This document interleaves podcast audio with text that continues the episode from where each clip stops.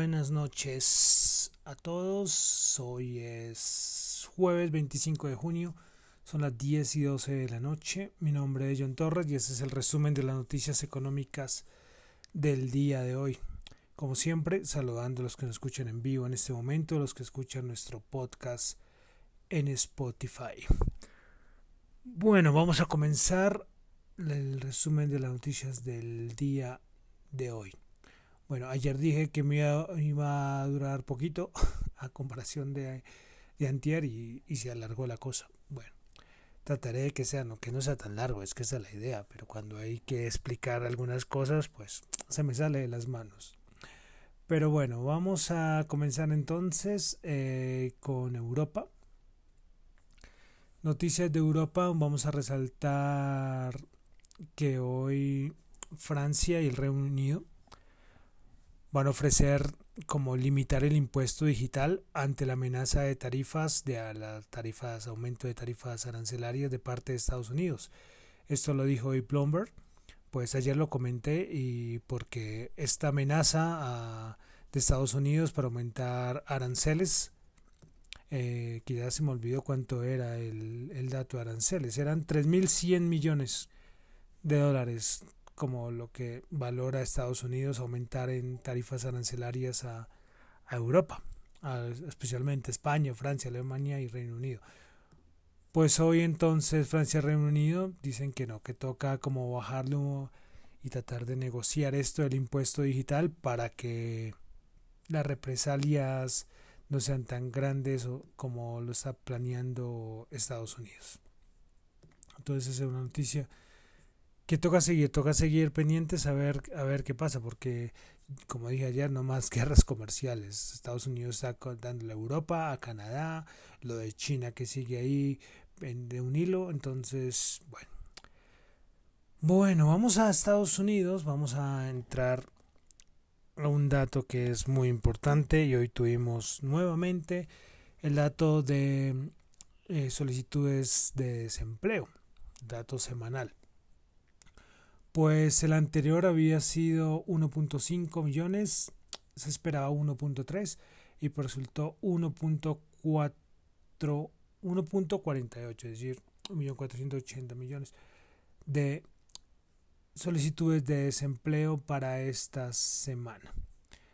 Haciendo un dato, bueno, acá también colocan el dato de cuánto sería desde las últimas semanas y ya el dato llegaría a a 19 millones. Pero el dato importante sería como el acumulado desde marzo, que este ya va llegando a 40 millones. Bueno, este dato de desempleo, pues lo repito todos los días, esta tasa de desempleo que salió del 13%, algo así, eh, no, no me la creo y no me la creeré y ya dijeron que eso no era verdad y que eso está mal. Bueno, estos datos seguirán aumentando, veremos la siguiente tasa de desempleo y a ver en cuándo termina el año, ¿no? Pero bueno, hoy terminó entonces este dato de solicitudes iniciales, solicitudes de subsidio de desempleo por encima de lo esperado. También tuvimos el dato de Durable Goods Orders de Estados Unidos. Pues la anterior había sido menos 17.7, se esperaba 10.5 y pues este fue de 15.8. Recordemos que este indicador es muy importante por, para aspectos de, de, consumo, cuánto la gente está viendo o está como comprando de bienes que son no, no bienes que son de consumo inmediato, sino que son, por ejemplo, televisores, electrodomésticos. Entonces, está una, una señal positiva del consumo y eso fue un aumento bastante positivo. Recordemos que el de abril había sido 17.7. El dato que acabo de dar es el de mayo. ¿no? Bueno, pasamos a hoy tuvimos, bueno, eh, Producto Interno Bruto de Estados Unidos, la revisión trimestral, pues se esperaba menos 5% y también es menos 5%. Eso no fue ninguna sorpresa, eso sí, pues súper negativo, ¿no? A comparación de, estamos hablando de niveles creo que de 2009, 2008 y como siempre digo, el importante será el del segundo trimestre. Precisamente respecto al crecimiento económico del segundo trimestre en Estados Unidos, La Fed de Atlanta hizo de nuevo su estimación. La anterior había sido menos 45.5 y pues este resultó en menos 46.6. Bueno, seguimos con Estados Unidos. Eh, Bostic de la de Atlanta. Hoy volvimos a tener declaraciones. Tenemos, volvieron las declaraciones de, de todos los miembros de las diferentes reservas federales de Estados Unidos. Pues vamos a resaltar de Bostic, dice que está preocupado por el riesgo del cierre económico de una segunda oleada de, contagios. Y ya hoy se ha visto. ¿eh? Hoy, por ejemplo, el gobernador de Texas dijo que todo lo de reabrir la economía, pues nada, esto quedaba aplazado por el momento porque el aumento de contagios en este estado ha aumentado muchísimo. Eh, Kaplan, también de la Reserva Federal, dio bueno de, declaraciones y vamos a resaltar dos cositas. Él cree que la caída de toda la economía de Estados Unidos fue en mayo, ya de ahí no va a caer y espera una tasa de desempleo para final de año entre el 8 y el 10%. Bueno, seguimos. Hoy también tuvimos noticia importante para el sector financiero de los bancos en Estados Unidos. Eh, pues bueno, la, los, bueno, la Reserva Federal hace unas pruebas de estrés que se le dice, examina cómo está el presente a los bancos para decir cómo es el comportamiento. Vio que el comportamiento es bastante positivo, vio que, que ellos van a aguantar muy bien el sector financiero, el sector bancario, el sector financiero de los Estados Unidos, pero la Fed va a exigir lo siguiente, la Fed va a exigir a los grandes bancos que preserven el capital suspendiendo la recompra de acciones y limitando el pago de dividendos. También la Fed también insta a los bancos que revalúen sus planes de capital a más largo plazo. Pues todos los grandes bancos deberán volver a presentar y actualizar sus planes de capital a finales de este año para reflejar las tensiones actuales y la Fed analizará, eh, realizará análisis adicionales cada trimestre. Fue una noticia que fue a final del mercado y que de todas maneras ya, ya sabía que iba a suceder, que, que medidas iba a tomar la Fed. De todas maneras, eso fue un impulso casi todo el día para el, para el sector financiero. JP Morgan, Morgan Stanley, bueno, se vio, se vio reflejado en, en el precio de sus acciones durante todo el día. Bueno, hoy volvimos a tener declaraciones de Mike Pompeo, que no la hemos tenido hace poco, y volvió a hablar en contra de China, diciendo, bueno, que espera viajar a Europa eh, para acordar con Europa medidas respecto a manejar a China, volvió a hablar en contra del Partido Comunista, bueno, y también dijo que no va a permitir que China como que mande en todas las negociaciones, y tratados comerciales en el mundo, que Estados Unidos que tiene que imponer primero sus, sus normas y no dejar que China tome la delantera. Lo de China, como acabo de decir, tiene de un hilo, pero Donald Trump creo que va a seguir aguantándose y va a seguir eh, como guardándose todo lo que tenga que hacer o decir en contra de China, porque porque no puede hacerlo, no puede hacerlo. Hacer alborotar ahorita una guerra comercial con todo lo que está pasando sería hundir el mercado. Y sabemos que trader, Trump es uno de los mejores traders que hay, ¿no? Sea, es un tipo que cuida mucho la bolsa. Entonces, y además, con, a pocos meses de las elecciones, es un riesgo muy grande. Pero sigue de todas maneras mm, dando sus, sus frases, sus declaraciones, sea él, sea Kudlow. Eh, bueno, Hoy precisamente Kudlow volvió a nombrar que la economía puede volver a crecer en V. lo ha repetido tantas veces que ya pues uno me acordé de su momento. Bueno, pasemos, a Estados Unidos, ahora pasamos a Colombia. Esto fue de ayer, que se me olvidó decirlo, y fue que salió la encuesta de opinión empresarial del mes de mayo. Bueno, esto lo hace F Desarrollo. Pues en mayo el índice de confianza comercial se ubicó en menos 9.2%, lo que representa un aumento de 16.3 puntos frente al mes anterior. Desarrollo plantea que este incremento se explica por el aumento de la situación económica actual de las empresas y la expectativa de la situación económica para el próximo semestre. el índice de confianza industrial registró un balance de menos 21,3%, lo que representa un incremento de 14,4% respecto al mes de abril. Y esta mejora en el índice de confianza industrial estuvo explicado por el incremento de las expectativas de producción para el próximo semestre y la disminución en el indicador de nivel de existencia. Bueno, es que lo del mes de abril fue horroroso.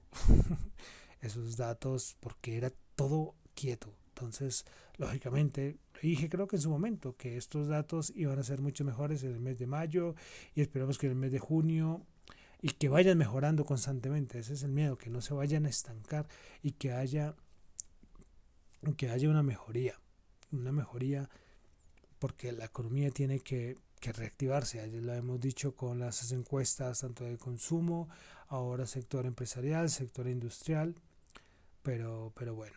Eh, también aquí en esta encuesta de la opinión empresarial, en mayo el 50,2% de las empresas presentó alguna afectación en su operación, eh, de los cuales 90.3 fue relacionada con el COVID-19. El 44.1 de las empresas afirmó que el número de empleados disminuyó comparado con enero del 2020. Esto sí es más grave. Frente a la liquidez necesaria para responder a sus compromisos, únicamente el 22.1% de las empresas encuestadas puede hacerlo por más de 8 semanas. Bueno, eh, ahí es lo complicado. El dato de que el 44.1 de las empresas afirmó que el número de empleados disminuyó comparado con enero del 2020 es una, es una cifra escandalosa, por eso las cifras de desempleo. Y lo que también preocupa mucho es que, el, que no hay liquidez. Pues, pues, hay muchos esfuerzos para que las empresas no tengan problemas de liquidez y para ayudar al pago de, de salarios y todo esto, pero, pero solamente el 22.1% de las empresas puede hacerlo por más de ocho semanas. ocho semanas estamos hablando, digamos, por, por ser optimista, dos meses. Bueno, estos son datos de mayo. Vamos a esperar los de junio, que vayan mejorando, que vayan mejorando en algo. Eh, los tendremos, ya tocará esperar hasta el otro mes para poder, poder hacer una comparación, pero esperamos que sean positivos. Bueno, pasamos ya entonces a los mercados. Eh, hoy en la madrugada, eh, Card que creo que ya muchos que están metidos en el mundo de la bolsa han escuchado esas caídas, no sé cuánto ha caído ya, hoy iba cayendo el 70%, pero todos los días cae como el 30-40%. Esta compañía de pagos alemana, que personalmente mm, no había escuchado ella mucho, de verdad que, que no. El nombre sí, pero que yo sepa, eh, ya muchos dicen que es que es una empresa que siempre se ha dicho que tiene muchas cosas turbias, eh, ahora es que maquillaban las contabilidad, la contabilidad de la empresa. Bueno, todo un lío esta, esta, empresa y claro, afecta a la bolsa Alemania y al DAX, porque, porque lógicamente cotiza en bolsa, pero de verdad que no. A ver, aprovechemos que estamos acá y a ver si puedo mirar cuánto ha, ha caído, porque sería interesante ventajas de estar aquí en vivo, ¿no? Lo de Card, de verdad que es que es una cosa.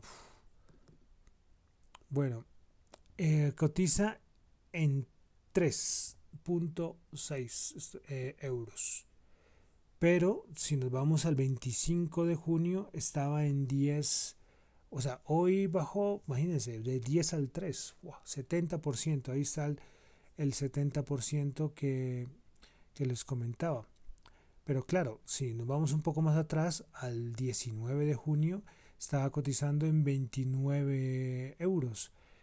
Entonces ya podemos hacernos una idea de la, de la caída tan violenta que ha tenido esa compañía que ya muchos han escuchado porque sale en noticias todos los días.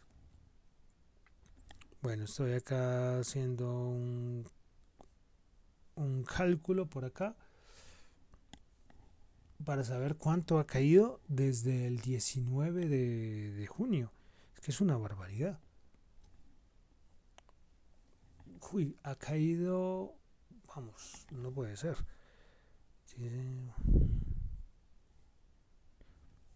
Sí, me da 50... A ver, 13... No, estoy haciendo algo, algo mal, pero bueno. ya después les tendré el dato.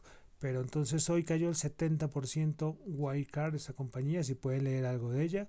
Y es una compañía que es, no, es, no es tan nueva, es como fue fundada en el 90, pero tenía mala reputación y pues ahora se descubrió todo y por eso súper hundida en bolsa, como les digo, cayó el 70% y tenía, iba a recibir una, un crédito de no sé qué banco de China, pero nada, todo cerrado, no sé hasta dónde va a ir Wildcard, pues no sé si vaya a ir a cero, ya va a entrar en, en bancarrota total, el presidente que lo iban a detener, bueno, todo un lío, quería nombrarlos porque no lo había nombrado los últimos, los últimos días que ha pasado todo, hoy fue que dije, hoy sí tengo que, que nombrarlo. Pero bueno, dejamos un poco a Wildcard al lado. Hoy Nike presentó resultados financieros, recordemos que ya comenzamos con la tanda de resultados financieros de las empresas y esta es muy importante. La anterior pues lógicamente era importante, pero todavía abarcaba enero, febrero, que no habían sido meses tan complicados. Pero esta sí abarca los meses más complicados para la economía de los Estados Unidos. Pues bueno, hoy Nike presentó un beneficio por acción de menos 0,51 y una facturación de 6,31 billones, cuando se esperaba un beneficio por acción de 0,12 y unos ingresos de 7 45 billones. Seguimos, hoy tuvimos noticias de Apple. Ayer habíamos dicho que Apple iba a cerrar varias tiendas en los Estados Unidos, iba a cerrar 7 en Houston. Pues hoy sale una noticia que va a cerrar en la Florida 14 tiendas, también debido a lo mismo, a un aumento de los casos de coronavirus en el estado. Entonces ya van aproximadamente 32 tiendas cerradas en los últimos días por el, por el repunte del virus. También hoy vamos otra vez a la bolsa alemana porque Lufthansa, recordemos que Lufthansa habíamos dicho desde ya hace varias semanas que iba a recibir ayuda del gobierno, pero había unos inversionistas y accionistas de la empresa que no, que no querían. Pues hoy el principal accionista dijo que bueno, que sí, que nada, que hay que aceptar y la ayuda y pues hoy Lufthansa eh, subió mucho en bolsa porque esta fue una noticia demasiado super positiva, lógicamente. Imaginemos que una empresa no va a entrar en bancarrota, sino que va a recibir ayuda del gobierno.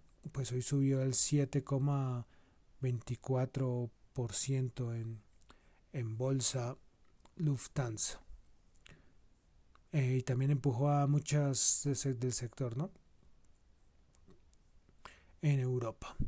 Bueno, también tuvimos noticias de Macy's, va a recorte de personal, va a reducir aproximadamente 3.900 trabajadores a nivel de, a nivel de puestos corporativos. Y ya con esto rondaría aproximadamente el 3% total de toda su fuerza laboral. Todo esto para reducir costos y bueno, lo que están haciendo muchas empresas. Eh, hoy también tuvimos otra, em, otra compañía, y esta es muy conocida, bueno, la conozco y aquí en Bogotá está en un centro comercial, eh, que es Chuck Cheese, que es este sitio como de eventos para niños, donde puede ir a comer, donde hay juegos. Bueno, este pues entra al capítulo 11 a la ley de bancarrota de los Estados Unidos. Otra más, otra más. Bueno, y para finalizar, antes de entrar a los indicadores, hoy tuvimos a Bianca. Eh, bueno, hoy no tuvimos, esa noticia era de ayer y se me olvidó decirla. Y es que Avianca sacó un comunicado que ante la incertidumbre en la generación de ingresos a corto plazo, el reinicio de las operaciones a nivel doméstico y lógicamente a nivel internacional, pues tomó la decisión de, de, de reducir, perdón, o sea, tomó la decisión de anunciar a sus empleados de las nuevas opciones para sus contratos de trabajo, que por, ahora, que por ahora incluyen licencias no remuneradas de largo plazo de 6 a 12 meses y un plan de retiro voluntario para las personas con contratos a términos fijos. También anunció que debido al fuerte impacto financiero generado por, el, por la pandemia no podrá renovar los contratos a término fijo. Esto lo dijo ayer, pues otro, otro ingrediente más a, a, pobre Bianca, que de verdad que a nivel de Colombia ha sido de las más afectadas. Recordemos que está también en capítulo 11, vamos a nombrar otra empresa, son muchas las que están, y en el caso colombiano, pues vamos a ver, eso es un proceso de un año, a ver, veremos qué ayuda seguirá recibiendo, qué medidas más. Aquí, mientras que no se empiece a, a retornar a, los, a operar las operaciones, es difícil y, y aquí ya se va a empezar poco a poco por ejemplo, sé que en Medellín iba a empezar ya el aeropuerto Río Negro y vuelos nacionales, pero, pero bueno, era importante decirlo. Recordemos que Avianca ya no negocia el mercado continuo, sino en, mercado, en modo subasta. Bueno, ahora sí ya pasamos a los datos y los indicadores económicos del día de hoy. Vamos a comenzar con el Nasdaq el Nasdaq que subió 1%, volvió a los 10.000, 10.017 puntos, subió 107 puntos. Principales ganadoras del Nasdaq el día de hoy es Arkena 14.8%, Afimet 13.2% y Brightstone con 13.3%. Principales perdedoras China Index Holdings menos 12.5, 9F menos 12.3 y China Advance con menos, más, menos 11.3. Pasamos entonces al Dow Jones, que el día de hoy subió 299 puntos, 1.1%, 25.745 puntos. Principales ganadores del Nasdaq, Goldman Sachs 4.5, Dow Inc 3.9 y JP Morgan Chase con 3.4. Como, como le dije hace un momento, todas estas medidas de la Fed del sector financiero pues auparon al sector, financiero. Principales perdedoras eh, del Dow Jones, Raytheon Technologies menos 1%, Boeing menos 1% e, e Intel con menos 0.9%. Pasamos al SP500 que hoy subió el 1.1%, 33 puntos, 3.083 puntos. Principales ganadoras del día, National Oil 9.8, Accenture 7.6 y Noble Energy con 6.6. Principales perdedoras, Block menos 5.1, Cabot menos 4.1 y Nordstrom, la, la línea de ropa, la tienda de ropa, perdón, menos 3.7. Pasamos a la bolsa de valores de Colombia. El Colca bajó 0.4 puntos, eh, pues menos 0%. 1.125 puntos. Principales ganadora del día, la ETB, 3.3%. Todo el mundo apostando que va a ingresar al Colpa. Recordemos que Avianca dejó un cupo disponible. Eh, bueno, un cupo y no sé si puede entrar dos. Bueno, mentiras. Digamos solamente con uno. Entonces todo el mundo está entre el TV o el grupo Bolívar, que estaban por ahí asomándose. Pues ETB subió 3.3%, preferencial aval 3.1% y con concreto 2.7%. Principales perdedoras, Avianca menos 4.8, Banco Bogotá menos 2.3 y, y la ordinaria del BBVA menos 2.2. El petróleo volvió a subir, como ayer tuvo una fuerte bajada, pues hoy subió el WTI un dólar 39 y el Brain 1.1 subió y cerró en 41.4. Oro 1774 subió 2. Y la tasa representativa del mercado para el día de mañana, 3.735, subió 13 pesos. Bueno, con eso terminamos el resumen de las noticias económicas por el día de hoy. Mi nombre es John Torres, me encuentran en Twitter en la cuenta arroba J -H -O -N -T -X -U, y en la cuenta arroba Dato Economía. Muchísimas gracias.